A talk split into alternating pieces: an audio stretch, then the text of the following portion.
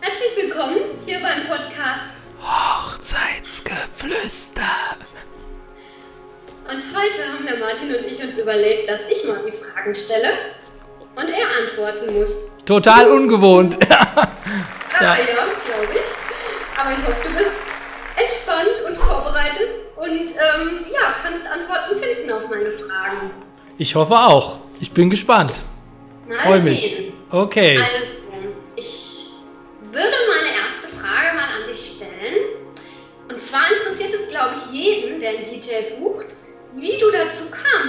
DJ selbstständig zu machen. Ja, also erstmal hätte ich äh, das wahrscheinlich auch nicht geglaubt, dass ich mich äh, als Hochzeits-DJ mal selbstständig mache. Aber es hat sich irgendwie so ergeben, ja. Und es war halt so, dass ich schon recht früh auch angefangen habe mit 17, jetzt ja schon seit über 15 Jahren auflege und es immer ein Hobby war. Und ich saß irgendwann mal, ich komme aus dem Vertrieb ursprünglich und saß irgendwann mal in der Firma und äh, dann äh, hat mein Telefon geklingelt äh, von der Firma und dann hat wieder das Telefon geklingelt fürs DJ und das wurde halt einfach mit der Zeit immer mehr, ja. Und ähm, dann wusste ich, irgendwann bin ich ans Telefon der Firma gegangen, habe gesagt, DJ Martin Meyer, oh nein, Mist, also und spätestens da wusste ich, hey, irgendwie, du musst mal eine Entscheidung treffen, ja, bist du jetzt, machst du jetzt das eine oder das andere? Und das fiel mir halt dann auch nicht so schwer, muss ich sagen, weil ähm, ja, das Herz halt schon bei der Musik hängt und auch beim Auflegen und ja, das natürlich auch was ist, mh, wo sich so ein bisschen herauskristallisiert hat, dass ich das auch gut kann einfach. Ja, ähm, Menschen zum Tanzen bringen, auf das, auf das eingehen, was die gerne haben möchten. Es ist- es hat mir immer gut gelegen und in den Jahren ähm, habe ich viel Lob bekommen, was mich sehr gefreut hat. Und dann habe ich die Entscheidung getroffen, komm, jetzt äh, machst du das hauptberuflich. Und das war auch richtig. Ja. Da warst du mutig und hast, in, hast bist all in gegangen. Ja, sozusagen. also es waren auch schon einige äh, Aufträge vorauszusehen, die kamen. Ne? Ganz all in war das jetzt auch nicht. genau. Aber das ist ja der Vorteil an den Buchungen, die ein bisschen in der Zukunft liegen. Ja, Bei Hochzeiten gut. klar. Ähm, ja, und wenn, wenn du dir eine Party-Location aussuchen könntest oder eine Hochzeitslocation, wie wird die denn aussehen?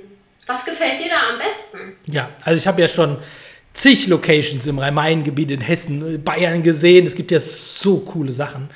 Ganz besonders aber, äh, es gibt eine, die mir so einfällt, ähm, das ist eine Insel, auf der gefeiert werden kann.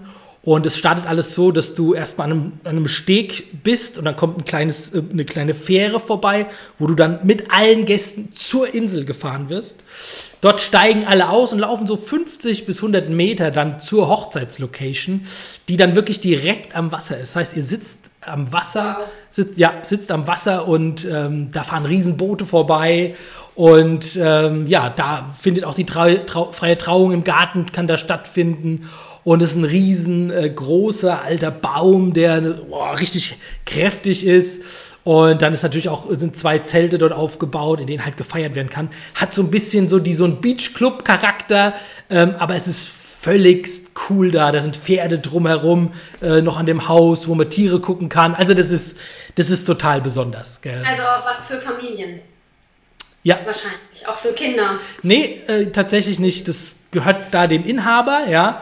Und äh, also die, die Tiere, und da kommt eigentlich nur für, für Hochzeiten jemand drauf. Das ist gar nicht so öffentlich, genau. Es ist wirklich so ganz besonders, so, wo man halt, ja, wo, was halt nicht so, so all, alltäglich und üblich ist, was man erwartet. Und diese Und Spannung ist halt cool. Du kommst so an, du weißt nicht, was passiert, alle auf eine Fähre und dann läufst du dahin und sitzt dann da vorm Wasser, ist mega. Ja. Hast du auch auf der Fähre schon Musik gemacht?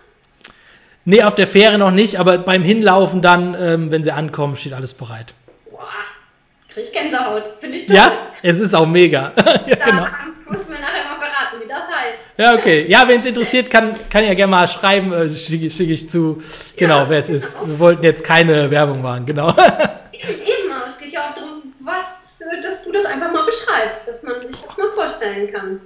Was halt auch cool ist, vielleicht noch, was ich halt mag, sind so Scheunenhochzeiten. Das ist auch halt total romantisch und tolle Farben und mit Lichtern und mit Kerzen und mit einem tollen Außenbereich. Es ist, hat auch unheimlich viel. Gibt einem viel. Das ist ja was, was ich mir auch total gut vorstellen Ja. kann.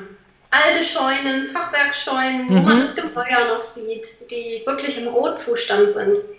Da schlägt mein Herz für. Ja, du als Fotografin noch mit vielen Ebenen hinten dran oder mit viel, was passiert. Das macht ja die Bilder auch so spannend, ne? Ja, genau. Man kann jederzeit rausgehen. Ähm, irgendwie ist es so offen. Ah, das ist schön. So Scheunenhochzeiten haben wirklich was. Cool.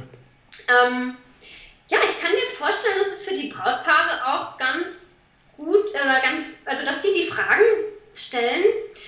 Wie schaffst du das, ähm, dass du die Musikauswahl auf den Musikgeschmack der Gäste und der, des Brautpaars abstimmst? Also es sollte ja nachher wirklich auch eine gute Stimmung aufkommen.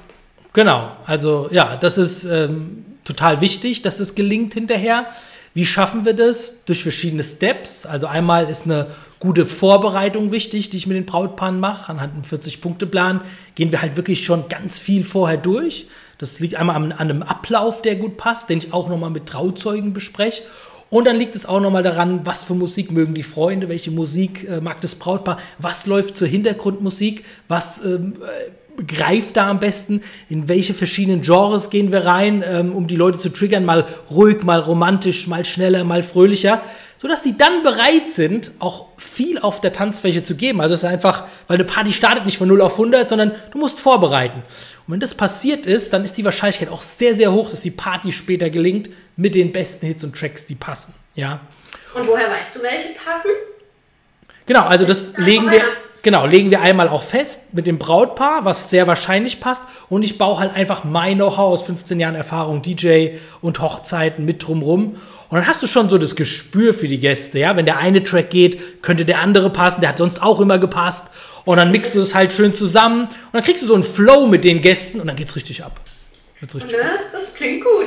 Äh, das ist ja auch das Ziel, dass alle auf der Tanzfläche stehen.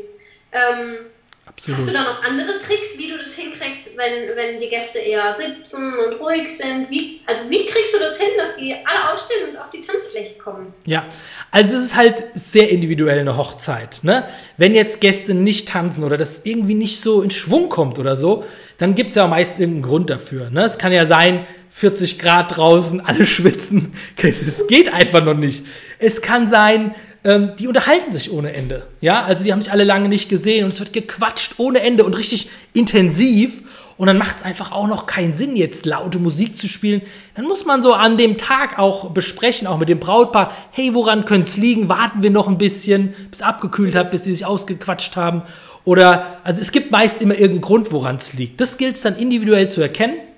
Und dann kann man so Sachen probieren wie, ja, Brautpaar ist auf der Tanzfläche, wir rufen mal alle nach vorne, wir tanzen auf irgendeinen coolen Hit äh, was zusammen, vielleicht Macarena aus den 90ern und äh, man leitet es so ganz gefühlvoll, passend und smart an, dass es einfach dann in Schwung kommt. Ne? Und ja, und wenn man dann das macht, dann funktioniert es auch meistens später wieder. Ne? Aber wichtig ist, nicht die Zeit halt verstreichen zu lassen. Ne? Dieser Tag ist zu einmalig, dass man so sagt, ach, jetzt ist zwei, und jetzt hat es vielleicht nicht so gut funktioniert, die Party. Das darf halt nicht passieren. Und da bin ich so ein Typ, der je, zu jedem Zeitpunkt schaut, was können wir jetzt noch tun, dass diese Party noch besser wird oder dass sie noch besser gelingt oder jetzt funktioniert. Und da finde ich es auch wichtig, dass der Hochzeits-DJ äh, damit eingreift und das äh, ja auch lenkt einfach. Ja, aber ich finde es gut, was du gesagt hast, dass du dich da auch mit dem Brautpaar besprichst. Mhm. Ähm, das ist ja auch total wichtig, dass du zwar ein Gefühl hast, aber sie fragst. Ähm, soll man noch ja. ein bisschen warten. Weil ähm, da, ich glaube, das Brautpaar hat das beste Gespür für die Situation. Ja, also. Also, also auch ein Gespür. Nicht das Beste, aber auch ein Gespür. Ja. Kennt ihre Gäste natürlich. Ja, also genau, weil Brautpaar befindet sich ja innerhalb des Publikums der Gäste und man spürt irgendwie, äh, nee, jetzt passt einfach voll abfeiern noch nicht. Oder die brauchen noch. Du, du merkst es irgendwie. Das Brautpaar merkt es, der DJ merkt es. Und deswegen äh, bespricht man sich und sagt, hey, was machen wir jetzt? Okay, wir warten noch so lang. Oder wir machen es jetzt. Je nachdem, wie viel Uhr es auch ist. Und äh, ich sag mal, es ist einfach wichtig, es nicht verstreichen zu lassen. Und sag mal, wenn ich komme auf eine Party, äh, auf eine Hochzeitsfeier, dann versuche ich da alles rauszuholen, äh, so dass es zu den Gästen passt. Und äh, das gelingt auch dann in der Regel ich glaube, wenn sie alle einmal auf der Bühne standen oder auf der Tanzfläche, dann, äh, dann ist das Eis eh gebrochen. Dann geht es eh rund. Ja, also dann. Genau. Hände in die Luft, dann äh, boah, geht's äh, richtig vorwärts. So ist das stimmt. Ja. Ja, cool. Ähm, ja, du bist ja auch der DJ, aber was mich jetzt noch interessieren würde, ob du noch andere Sachen anbietest, außer die Musik. Also Ja. manchmal braucht man ja auch noch Lampen oder Lichter, irgendwas. Was kriegt man bei dir da noch?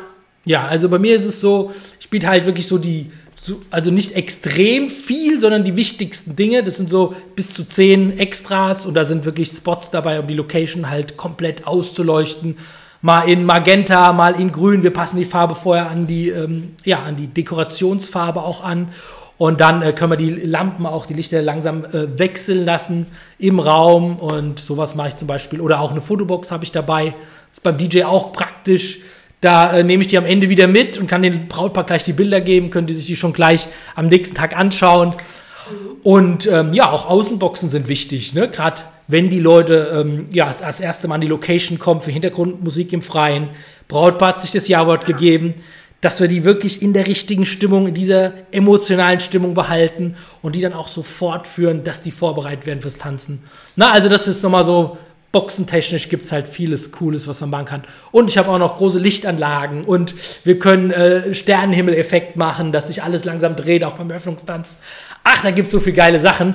Äh, das äh, machen wir dann aber hier in meinem Wedding-Showroom mit den Brautpaaren. Da kriegen sie auch alles vorgeführt und dann weiß man auch genau, was man richtig gut findet und ja, was zu einem passt.